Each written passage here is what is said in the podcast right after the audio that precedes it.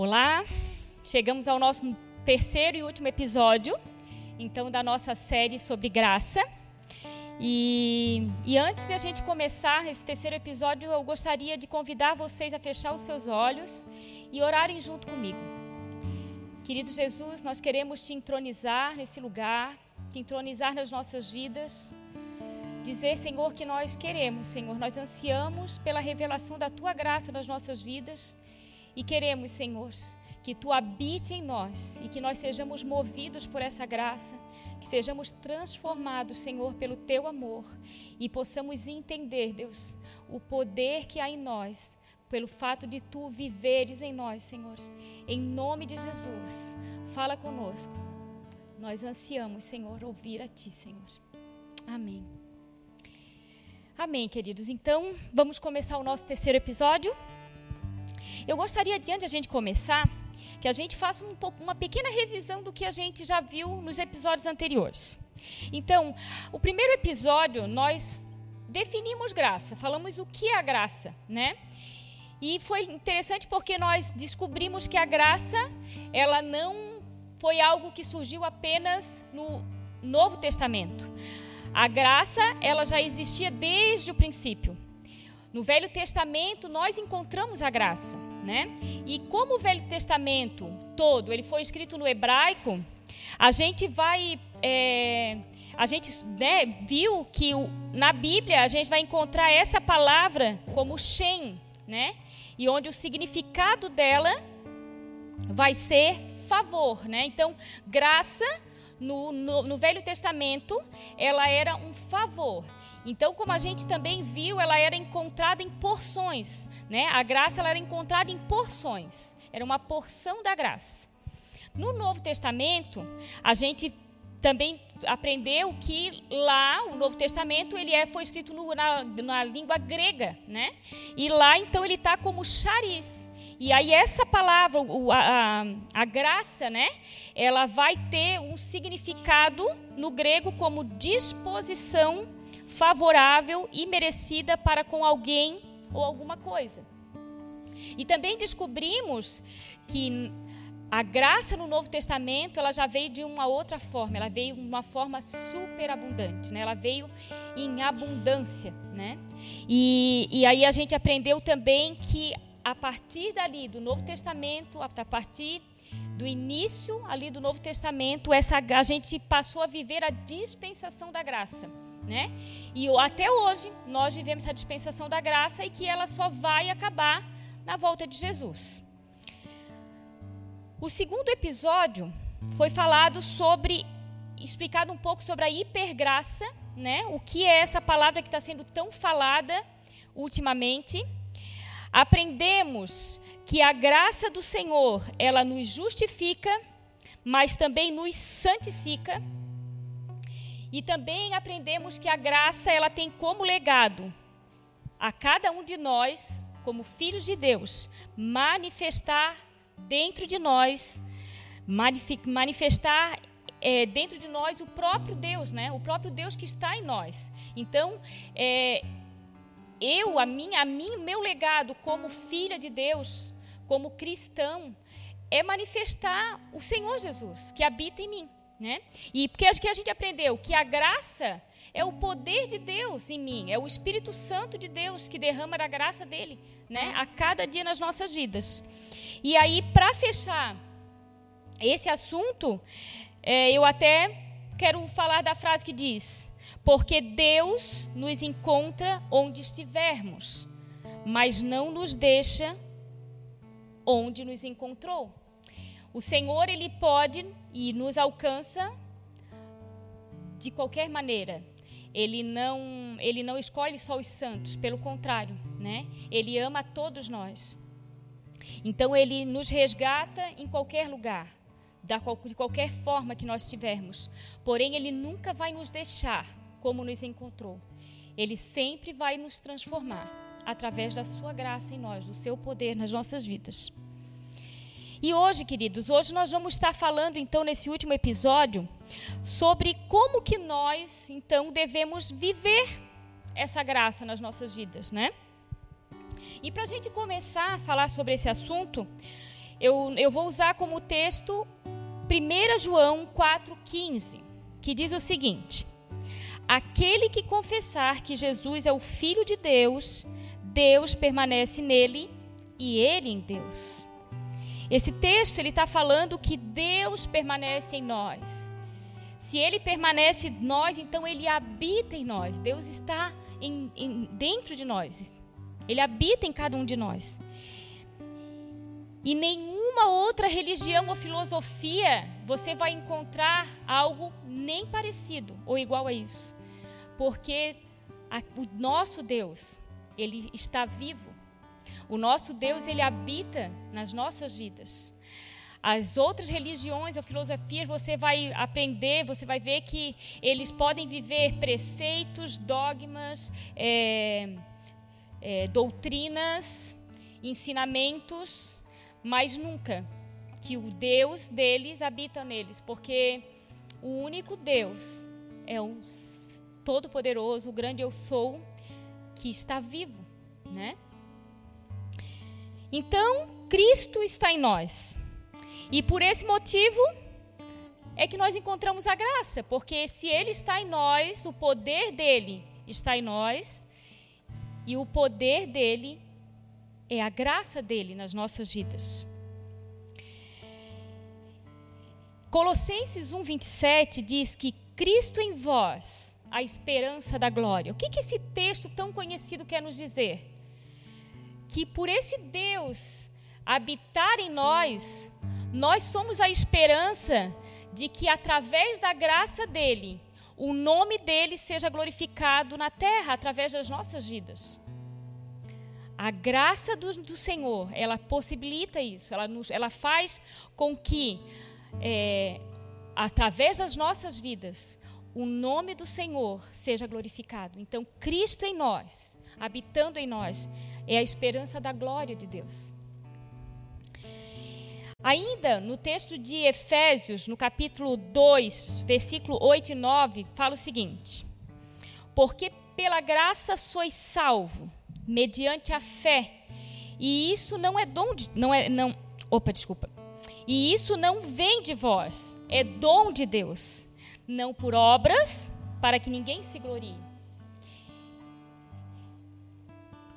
Aqui esse texto ele diz que somos salvos pela graça mediante a fé. Então a graça do Senhor é que nos salva, mediante a nossa fé nesse Senhor, mediante a fé no único e verdadeiro Deus.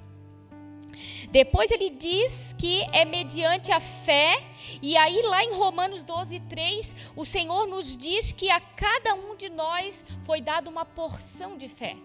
Ele deu a cada um de nós uma porção de fé. E é a mesma porção. Ele não dá uma porção diferente para um e depois vai dar uma, uma porção diferente para outro. Não. Ele dá a mesma porção para cada um daqueles que o aceitam como Senhor e Salvador. A nós, cabe a nós, fazer com que essa fé a cada dia ela cresça, ela aumente nas nossas vidas. E como que a gente vai fazer isso? Através da graça de Deus. E por último, ele fala: não vem de vós, mas é dom de Deus. E o que, que é dom? Dom é um presente que Deus nos dá. Então, é algo que Ele nos dá. Que não é porque a gente mereceu, não é porque a gente. Não é um salário, não é algo que a gente fez e merece ganhar. Não, é um presente de Deus a nós. O Senhor nos dá a graça como um presente. E o C.S. Lewis, que é um, um autor muito conhecido, ele disse o seguinte: Um homem com as mãos cheias de pacotes não pode receber um presente que, que esse texto está querendo dizer? O que, que C.S. Lewis queria falar com isso? Sabe o que, que acontece hoje com a igreja do Senhor? A gente tem visto um povo que tem feito muitas e muitas tentativas de autossalvação. E essas tentativas de autossalvação só têm levado a uma coisa: à exaustão, ao cansaço. A igreja de Deus ela tem estado afligida, elas têm estado, muitos têm estado cansados, oprimidos, por tentar é, merecimento do Senhor, merecimento do seu amor, merecimento do seu perdão, merecimento da sua graça.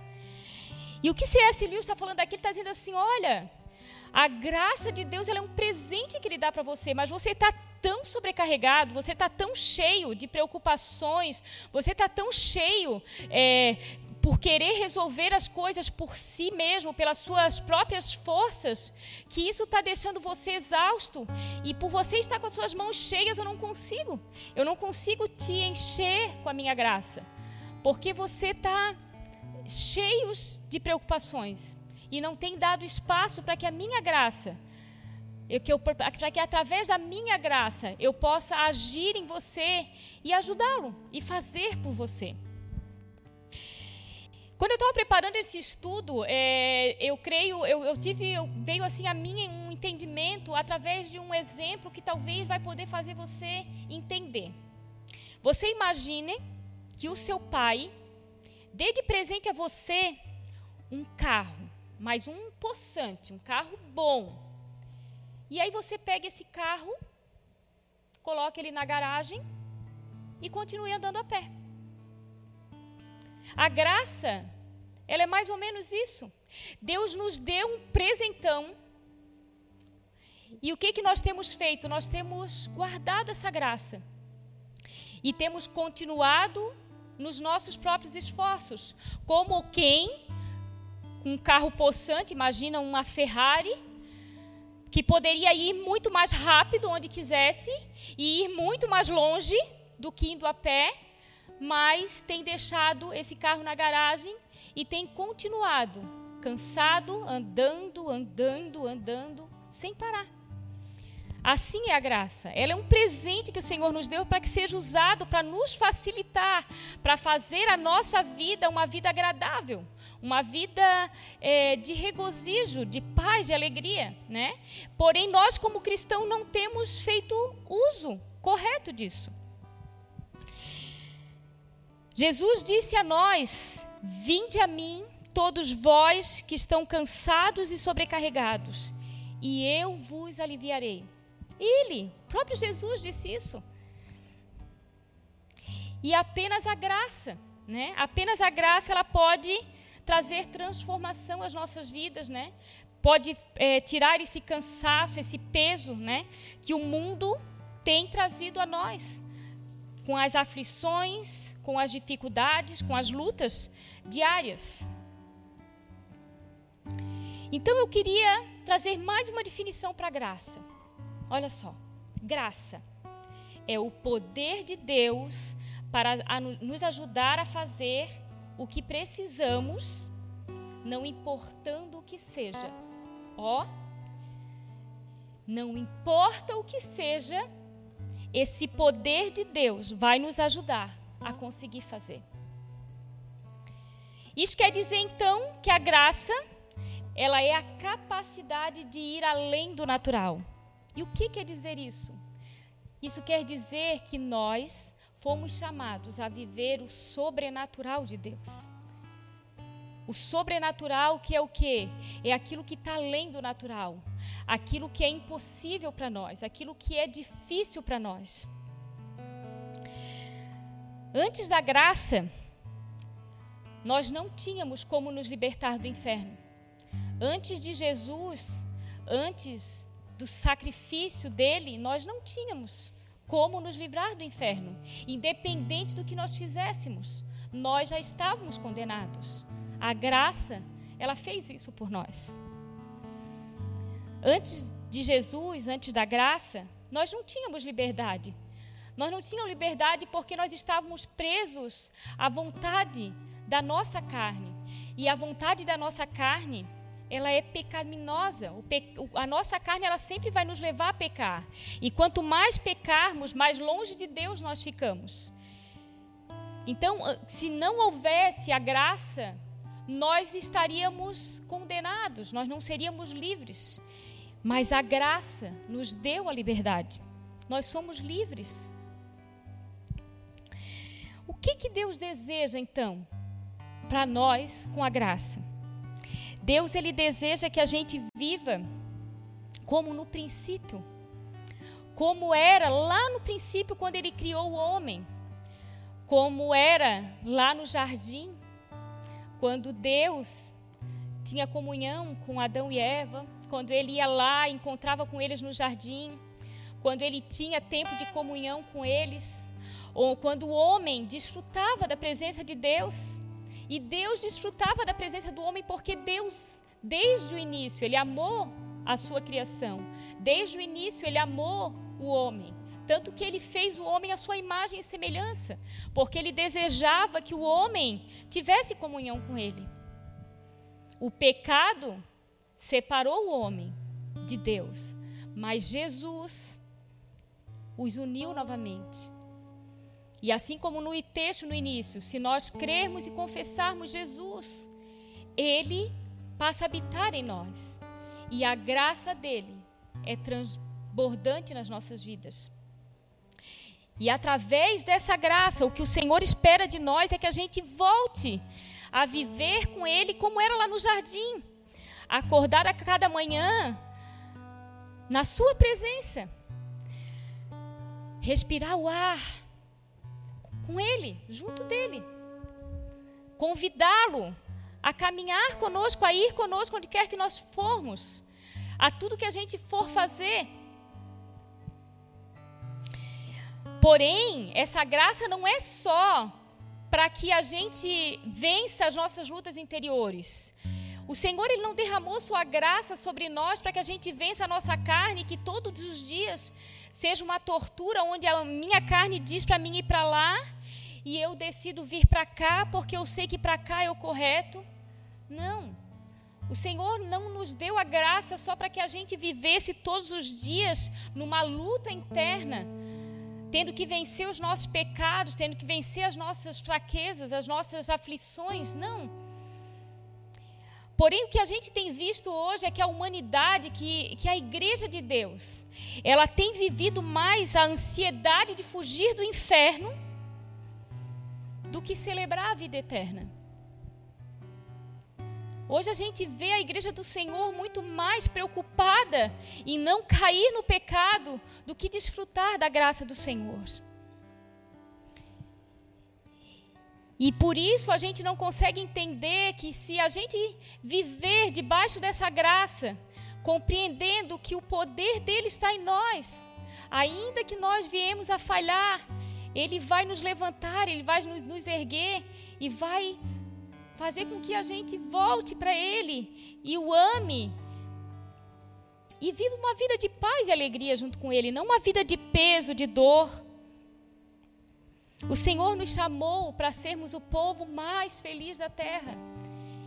E é isso que a graça dele é, faz com que a gente viva. Que a gente viva o melhor de Deus nas nossas vidas.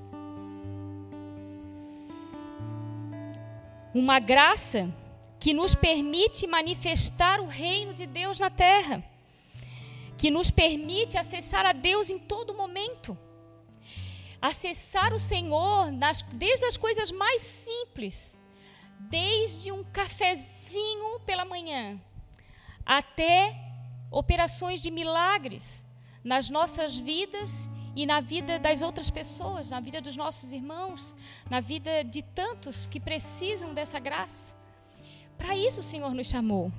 Para vivermos em novidade de vida, para manifestarmos o reino de Deus na terra.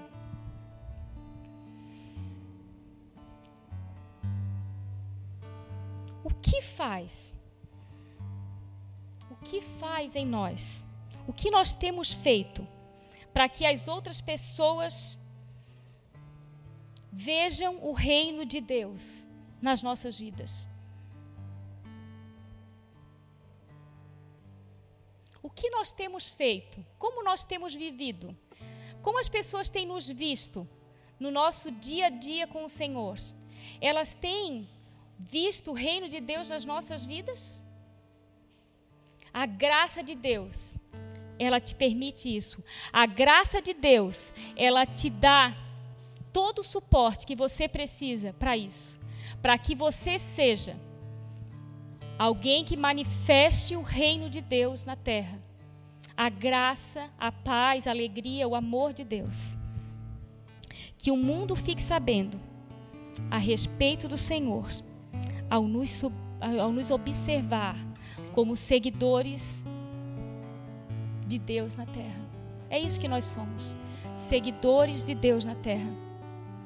Então, queridos, eu queria fechar esse assunto com o texto de João 14, 12, que diz que, hum, que quando, quando o Senhor Jesus disse aos seus discípulos que nós faríamos coisas maiores do que ele fez. Não porque nós somos superpoderosos, não porque nós somos melhores, mas porque ele habita em nós. E porque se a graça de Deus está em nós, todas as coisas nos são possíveis. Que você seja um agente de Deus na terra. Que você possa expressar a graça e o amor do Senhor na terra. Que você tenha uma vida de regozijo, de alegria, de paz na presença do teu Rei que você encontre essa graça, essa superabundante graça, e você possa viver uma vida onde as pessoas possam olhar para você e ver o brilho do teu Deus, o brilho do teu Rei nos teus olhos, e possam chegar em você e dizer: Eu quero esse Deus que você serve. Querido, a graça do Senhor, ela te basta. Como cristão, a graça dele é tudo o que nós precisamos. E nós já temos. Ele já habita em você. Então nós terminamos aqui. Nós terminamos com a graça, falando sobre graça, esse último episódio. E eu espero realmente é, que você tenha compreendido o valor desse presente na sua vida e que você possa proclamar o amor, o poder e a graça de Deus em todo lugar que você for. Quero me despedir e desejar a paz e o amor do Senhor sobre a sua vida. Tchau, tchau.